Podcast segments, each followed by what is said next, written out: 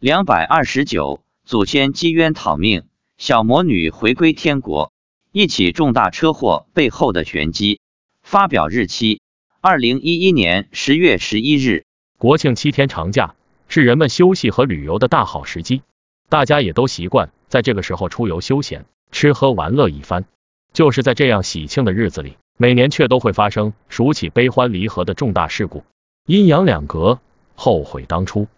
国庆长假期间，我所在的城市也发生了这么一起事故。一位车友和他的同事一行十人，分成两辆私家车，前往周边景区游览。在返程途中，车友驾驶的奥迪 T 五越野车突然冲入路边的水库。据司机向警方哭诉称，当时他靠内道正常行驶，前方既无来车交汇，后方也没有车辆超车，道路上也没有任何障碍，他也不知道怎么会开到水库里去的。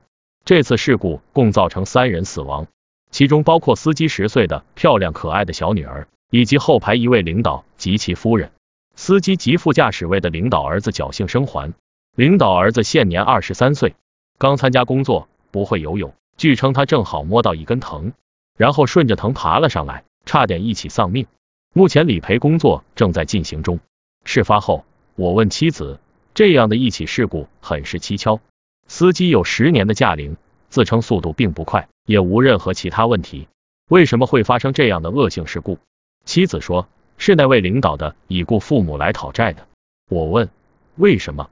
他说：“这位领导家里从来不供祖先，他已故的父母在阴间没有吃没有穿，非常生气，便想搞他的子孙。他们本来是要讨孙子的命，无奈孙子命大，侥幸生还。”妻子说：“这位领导夫妻俩都下地狱了。”我说：“是你自己看到那位领导的父母来索命，从而制造了这起事故吗？”妻子说。是观世音菩萨说的，我才不想去看这些东西呢。可见供奉和祭拜祖先是中华民族的美德，既是孝亲的表现，又有实际的作用。家里从来不供养祖先的人，发生这样那样的事情挺多的。除非这子孙福德很厚，祖先才报复不到。要不要供养祭拜祖先祭祖，是不是迷信？大家看着办吧。写这则故事，只是给大家展示一下另一个世界与这个世间的人和事的关系。信不信由你。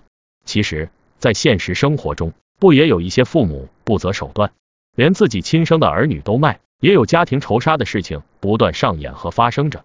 鬼道亦是如此，鬼比人更无情。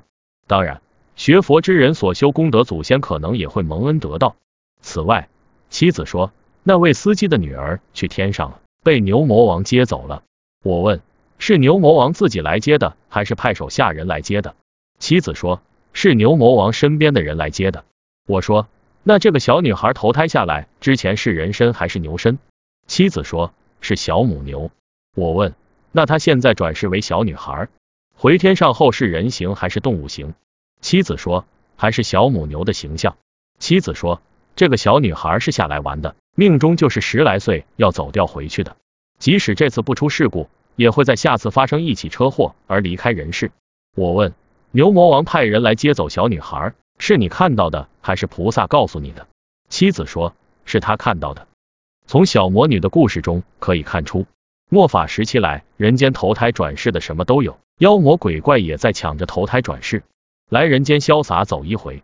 由于本性的使然，他们到人间来自然是捉弄人一番，乱世一下，所以唯有佛法才能保我们平安。